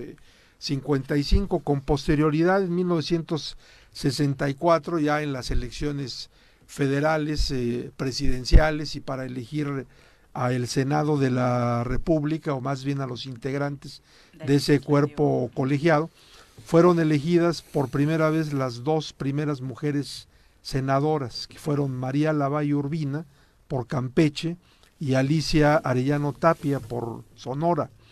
Eh, ¿En qué año pudieron votar las mujeres? No, no ser votadas, votar. En 1947 eh, para todo el país sí. en elecciones municipales. Ya en los estados de la República habían dado esa eh, apertura en 1916, Quintana Roo, Yucatán y Tabasco. Pero esta famosa reforma que se celebra o sea, lo que te quiero preguntar, Doc, es, hubo un tiempo en el que las mujeres podrían ser votadas o, o, como es el caso, pero no tenían plenos derechos políticos de votar. O sea, no sé si coincidieron. A nivel, me refiero, es que no recuerdo la fecha, pero según yo fue en los 50 o 60 cuando se les otorga el derecho constitucional al voto, ¿no? Y entonces mi conclusión, de acuerdo a lo que tú dices, es que hubo una etapa en la que podían ser votadas, podían ocupar cargos públicos, pero no tenían plenitud de derechos constitucionales reconocidos para votar. Sí, más, más bien estaba la restricción en ambos, este, en ambos rubros, tanto para votar como para ser este, votadas. Eh, hubo la posibilidad de la designación. Ah, por ejemplo, eh, ocurría en el estado de Guerrero, por aquí tengo el, el nombre, con Griselda Al, no, en el estado de Guerrero, pues bueno, no. Griselda fue la primera gobernadora, creo. Sí, Aurora Mesa Andraca, en, en Chilpancingo. En el año de 1936 ahí ocurre un fenómeno interesante, se da por el Senado de la República la desaparición de los poderes en el, en el estado, de, Guerrero. por X eh, situación. Y entonces en esa recomposición hay algunos eh, ayuntamientos que se recomponen otra vez y en Chilpancingo se forma en lugar de un ayuntamiento un consejo municipal y ahí es designada como este eh, alcaldesa Aurora Mesa Andraca, pero no fue votada. Votada.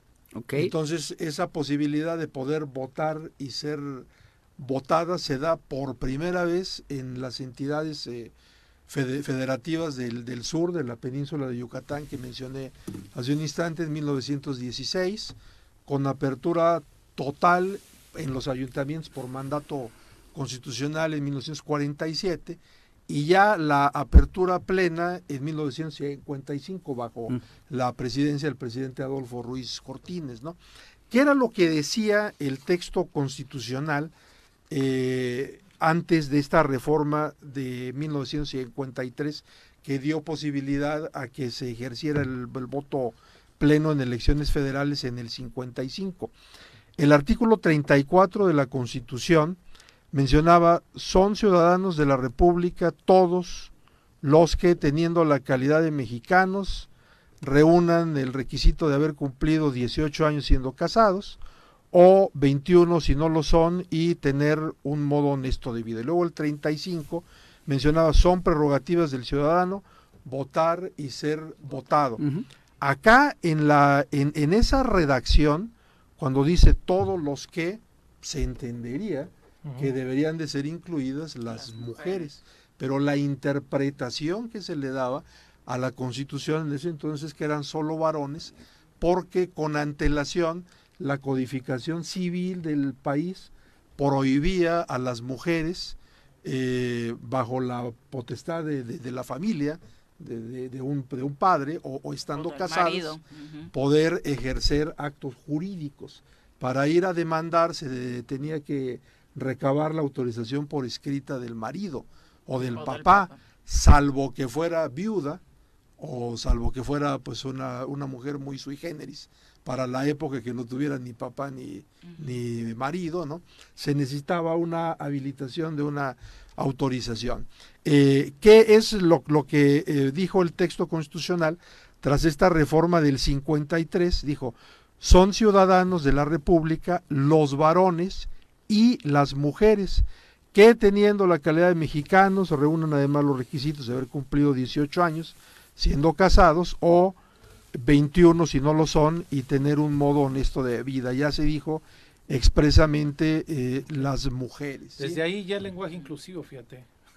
Para que vean que sí es importante, o sea, el no nombrarlos, por supuesto, permitía que se dieran estas interpretaciones. Claro, aquí si nos vamos a lo gramatical, cuando dice todos los que, pues gramaticalmente todos son hombres y mujeres, sin embargo, tuvo que venir esta especificación y las mujeres para que no hubiera lugar a dudas a este tema. El día de hoy, el texto actual del artículo 35 de la Constitución nos dice que pueden ser, dice, son derechos de la ciudadanía votar en las elecciones populares y poder ser votados en condiciones de paridad para todos los cargos de elección popular, cuestión que reitera el artículo 41, el artículo 115 y el artículo 116 de la Constitución. Y hay una obligatoriedad, inclusive de los partidos, de tener paridad en cuanto a las postulaciones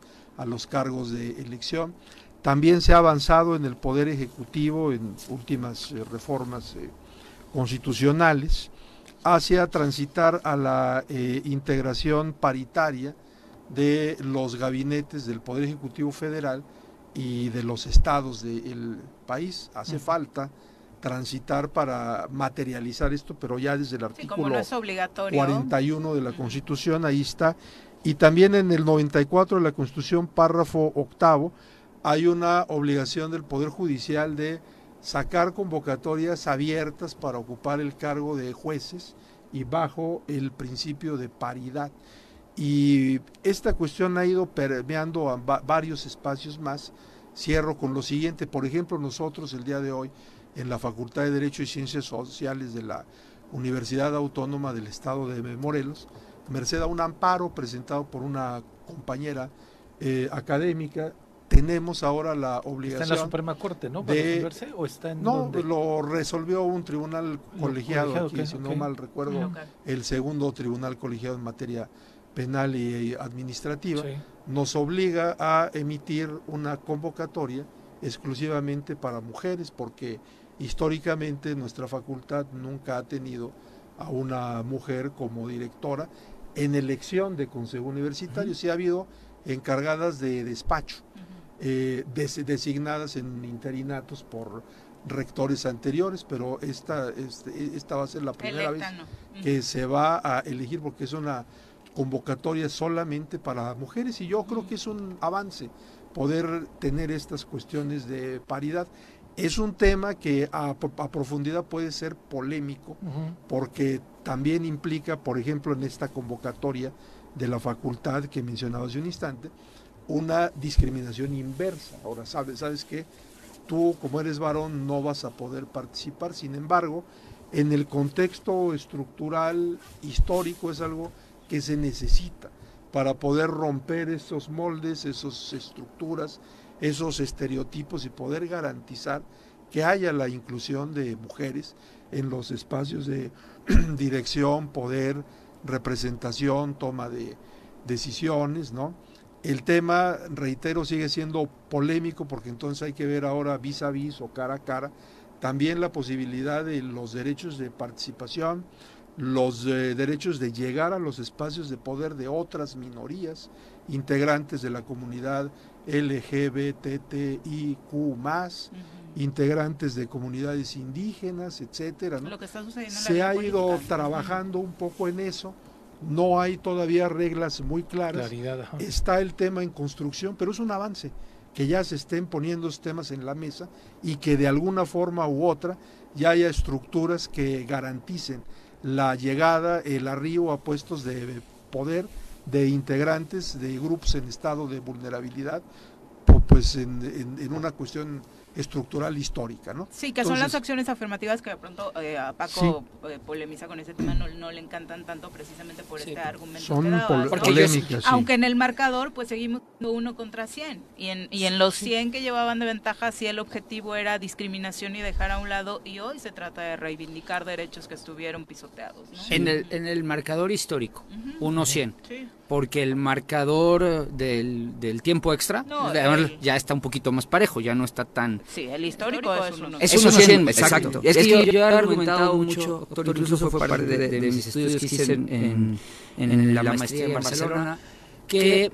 las acciones afirmativas también conllevan, en, su afán de restaurar justicias, injusticias históricas y sociales, también conllevan un grado de injusticia. Sí, que es la discriminación inversa. Ah, exactamente. La que todo, esa palabra que tú dijiste muy bien, que es una, también es, es polémico, es polémico. Yo he escuchado los dos puntos. Viri siempre defenderá la parte de, hacer, de restaurar la, la, las injusticias que históricamente se hicieron. Y se vale, es un argumento muy bueno. Nadie se pone, ni todo es blanco ni todo es negro, ¿no? Y tiene toda la razón Viri.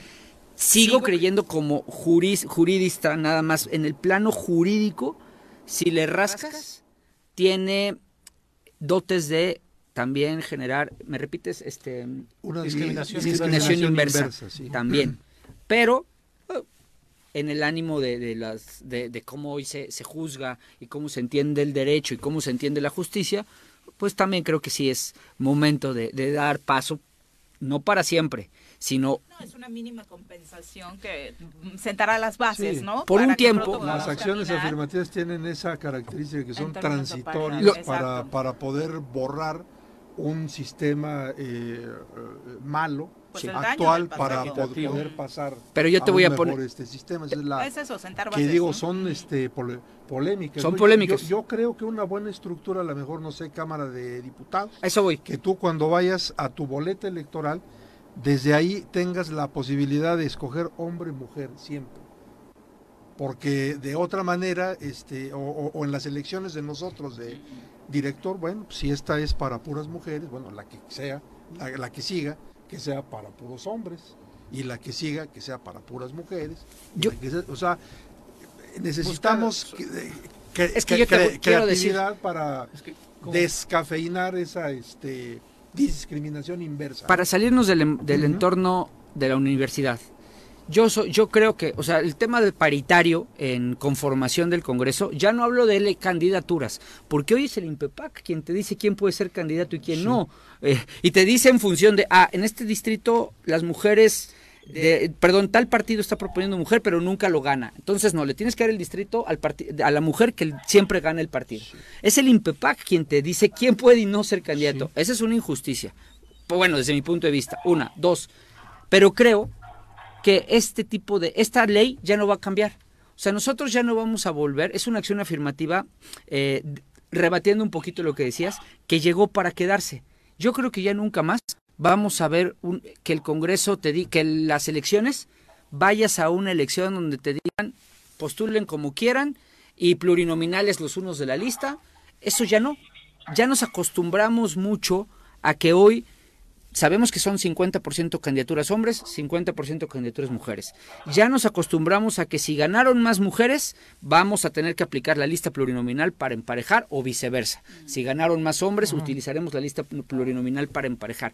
Esa es una acción afirmativa que llegó para quedarse, ya, ya rompe ese esquema, que es lo que yo Como digo la que a veces es un de los boleros ya llegó para quedarse. Sí, o sea, yo, yo es lo que digo... ah, Pero en ese caso injusticia provocada por los propios partidos, porque era real. Les pusieron una ley de paridad más flexible y ¿qué terminaban haciendo? Eso, mandar a los distritos donde sabían que perdían Sí, a las sí. mujeres, ¿no? Digo, o sea, ni un- siquiera un- entendieron un con una ley más es flexible, que más sigue simple. en construcción. Yo, Ujú. yo Sí. pienso que la finalidad es buena, así debe, o sea, en el qué creo que estamos de acuerdo, en los cómo, pues vamos un poco a Vamos prueba a error, a ver qué fue lo que Sí. pasó mal en elecciones anteriores. Para cerrar doy la numeralia Sí, sí. rapidísimo.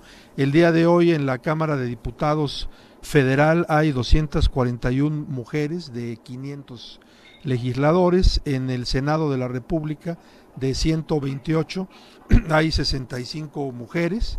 Y el día de hoy de 32 entidades federativas tenemos a nueve gobernadoras. Aquí en el Congreso local más o menos el 70% está integrado por mujeres. De hecho, el Congreso de Morelos es el Congreso que más mujeres tiene en este instante en el, en el país. Y entonces, bueno, esos son los números actuales. Y la universidad sigue con el pendiente, nunca ha tenido una rectora, Tenemos ¿no? ese, ese, ese pendiente. En la facultad se tendrá que elegir a la primera directora. En, ¿Ya el, ganó el en el? Congreso. O sea, ¿sí va a decir? sí. Y, y ya si es el- en ejecución. Y si los maestros se amparan para decir, oye, ¿por qué? es que ya, ya es Amparo sobre amparo. Sí, el, amparo Claro, sobre el... nada más era sobre el amparo. laboratorio jurídico. Eh, Sí, en el Consejo Universitario de septiembre se tendrá que elegir a la primera directora y pues bueno, el año que entra, quién sabe qué pase en la rectoría, porque se abren brechas, se abren caminos, ¿no? Muchas Sí, gracias muchas por gracias. acompañarnos, doctor. Gracias. Muy buenos días. Son las 8 con 42. Vamos a hablar ahora. Piensa en un futuro sano. Tú también puedes tener una mejor calidad de vida. Conoce cómo llevar una alimentación saludable con los productos naturales y orgánicos que la doctora Mónica Novielo de Punto Sano tiene para ti en el choro. Doctora Novielo, te saludamos hoy con muchísimo gusto a través de la línea telefónica. Cuéntanos. Viri, buenos días. ¿Cómo están, Paco, Pepe? Buenos días. Un saludarte, doctora. Muy bien, muchas gracias, doctora. Cuéntanos, ¿de qué aprenderemos hoy? Bueno, hoy vamos a hablar de las frutas y las verduras deshidratadas y liofilizadas. Ok. Bueno, ¿ya habían oído hablar de esto? Sí, claro. Este, De la fruta bueno, deshidratada. Ah, sí. De las deshidratadas seguramente sí, ¿no? Bueno, las, las frutas y verduras deshidratadas se hacen desde hace muchos años, yo diría que siglos, porque antiguamente no habían refrigeradores, ¿no? Entonces, eh, ¿qué hacía la gente? Pues agarraba unas charolitas y pues rebanaba su fruta o su verdura y las ponían al sol a que se secaran, porque si les quitamos el oxígeno, digo, la, la cantidad de agua, esto hace que no se oxiden, que no se echen a perder, y la ventaja es que conservan todos sus nutrientes, excepto la vitamina C, porque esta con el calorcito pues es muy sensible y esta sí se le va, ¿no?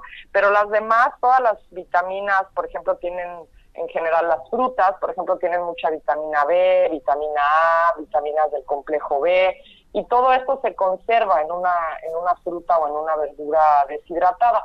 Y hoy en día, pues tenemos hornos, tenemos deshidratadores y es mucho más sencillo deshidratar un, un alimento. Incluso se deshidratan carnes, hongos, o sea, diferentes alimentos, ¿no?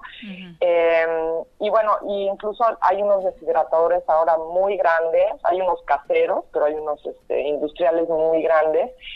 Y bueno, ¿y por qué hablo de esto hoy? Porque hay gente que no le gusta comer frutas y verduras y que come mucha chatarra. Entonces, eh, es una buena manera de consumir frutas y verduras eh, para la gente que no tiene como este hábito, ¿no? Entonces, te va a hacer mucho más eh, nutritivo comerte, por ejemplo, unas papas deshidratadas que unas papas, pues, sabritas o de las que venden en las tienditas, ¿no? Ok. Eh, porque, bueno, lo que sí hay que cuidar mucho cuando compremos un deshidratado es que no tenga sustancias añadidas, ¿no? Eh, hay, y otra cosa es que no hay que con- eh, confundirse con las frutas confitadas.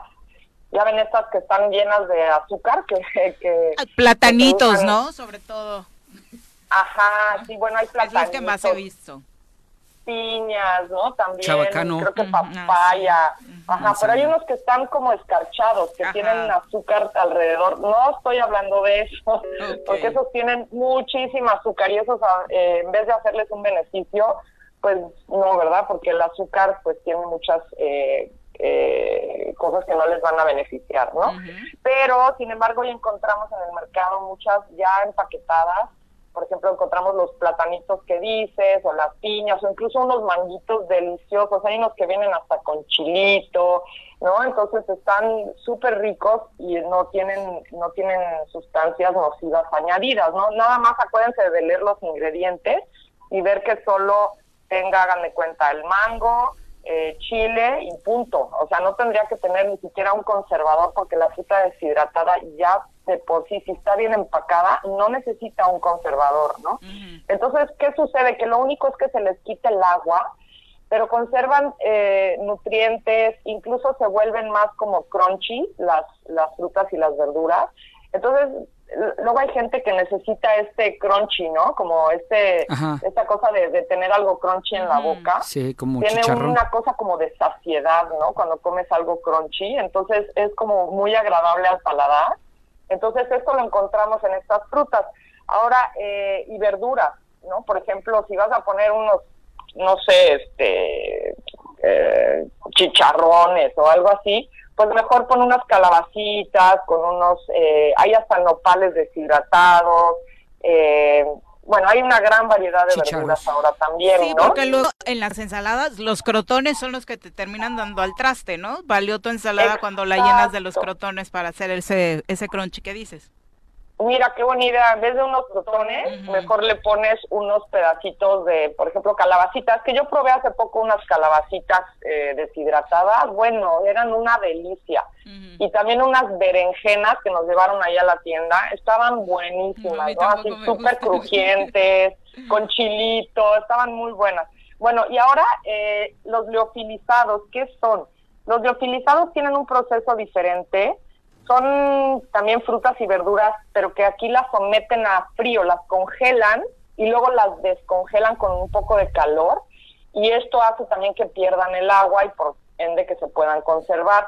Este proceso se usa, parece ser que fuera muy moderno, pero en realidad es algo que se, que se usa hace muchos siglos.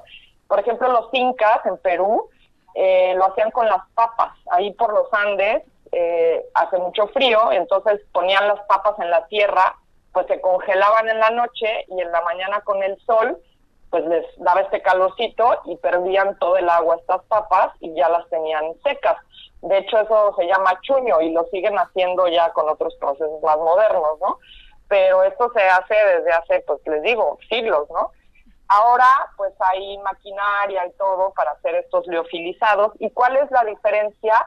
La diferencia con los liofilizados es que aquí sí pierden mucho menos nutrientes, el agua la pierde en mayor cantidad, pierde 95% de agua contra un deshidratado que puede ser entre 80 y 85%. Entonces, la fruta y la verdura queda incluso más crujiente que en el deshidratado. En el deshidratado a veces hasta se siente un poquito chiclosita, cosa que en el liofilizado no. En el liofilizado es muy este crujiente, ¿no? La ya sea verdura o fruta, ¿no?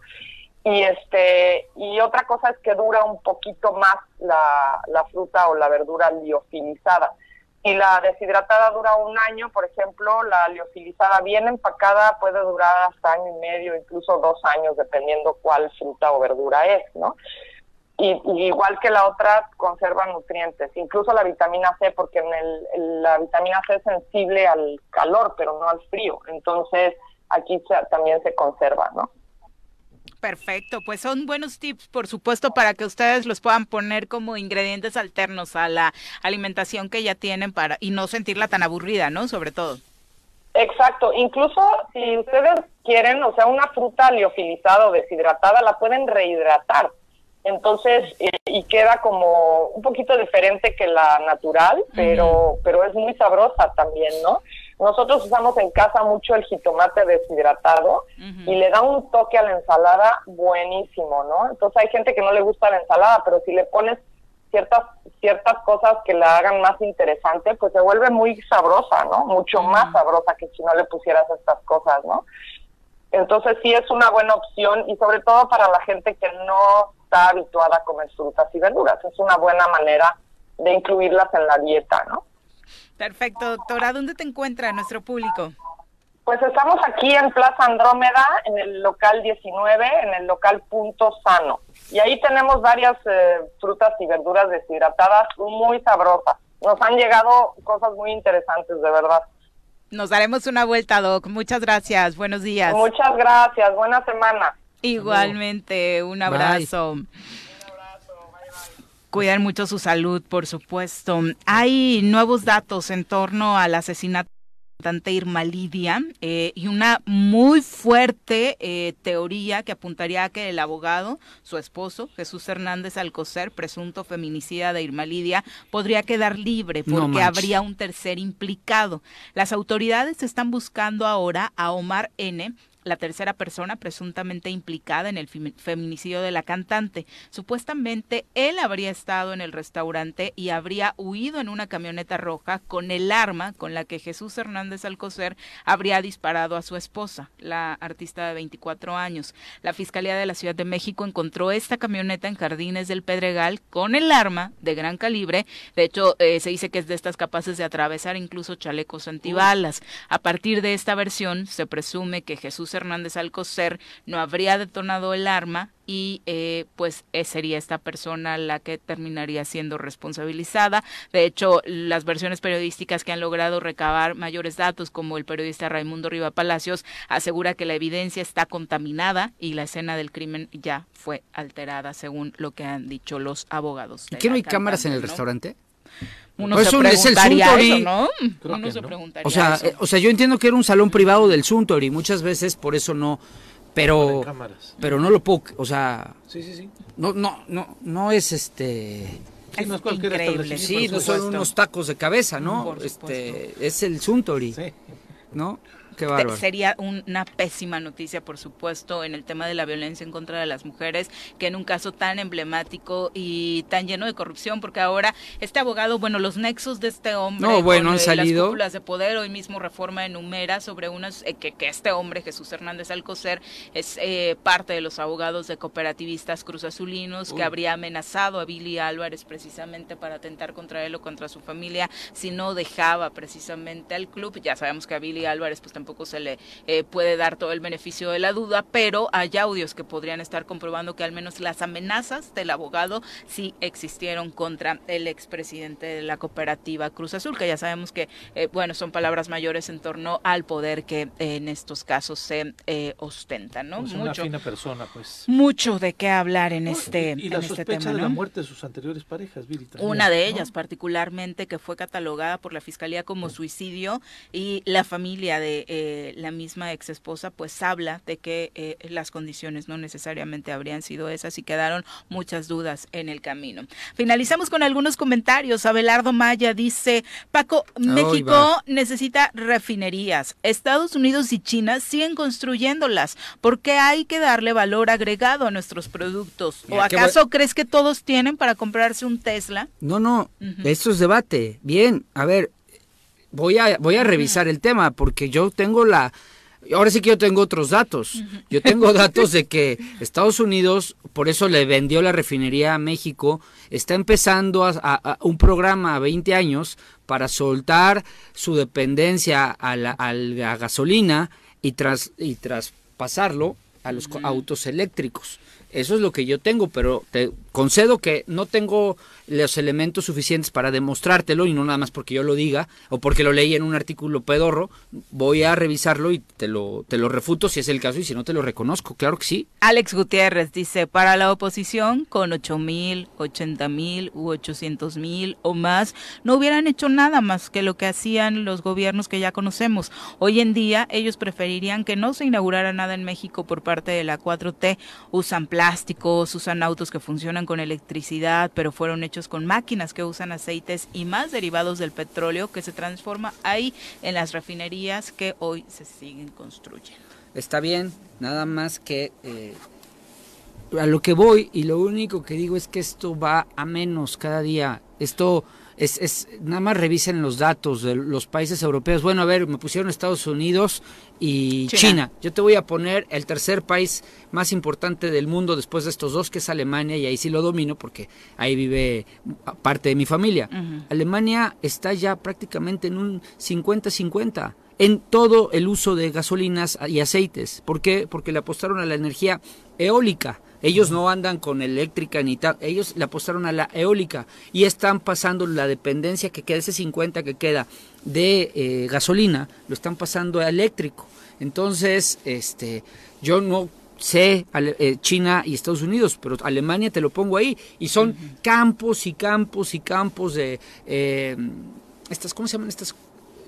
La, la máquina esta eólica, bueno, los campos generadores, eólicos. los campos eólicos son cientos de miles de kilómetros que tú ves, no se ven feos porque además ellos tienen una gran capacidad. Ah, además están utilizando el sorgo eh, y otra y otra planta también para crear energías y lo ponen abajo, lo plantan abajo de los campos los eólicos campos y se- es impresionante. De hecho, tú pasas de Alemania a la República Checa y se ve, es un cambio Abismal. abismal, ¿no? Digo, no como pasar de México a Estados Unidos, pero sí se nota en los paisajes porque Alemania le ha metido mucho eso a otras alternativas de generación de combustibles. Y te digo, este, eh, el sorgo, y hay otro, hay otra planta que el próximo lunes se los digo, que le están metiendo para generar energías son alternativas. Son alternativas, me parece, más verdes y son alternativas que van al futuro. Es todo lo que dije pues se ponen bien sensibles. La jatrofa eh, estuvo de moda en algún jatrofa, momento, ¿no? También. Aquí, eh, cuando viajaron a España, precisamente eh, en la época de Marco, Adame, era uno de los vínculos que se quería generar, ¿no? Generar. Pero bueno, ya nos vamos. Muchas gracias, Paco, por acompañarnos. Gracias, Viri, Pepe. Muy buenos días. Ya le subí el rating de lunes. Más comentarios que nunca. Vamos a hacerlo como Morena a través de encuesta para determinar cuál es el colaborador. Pero la real no le vaya a ser que Juanji pone el dedito. ¿Crees que tenga consentido sí, entre los colaboradores? pero sé que soy yo. Ya nos vamos, Pepe. Muchas gracias. Muy buenos días. Que tengan gran inicio de semana. Mañana los esperamos por acá en punto de las 7.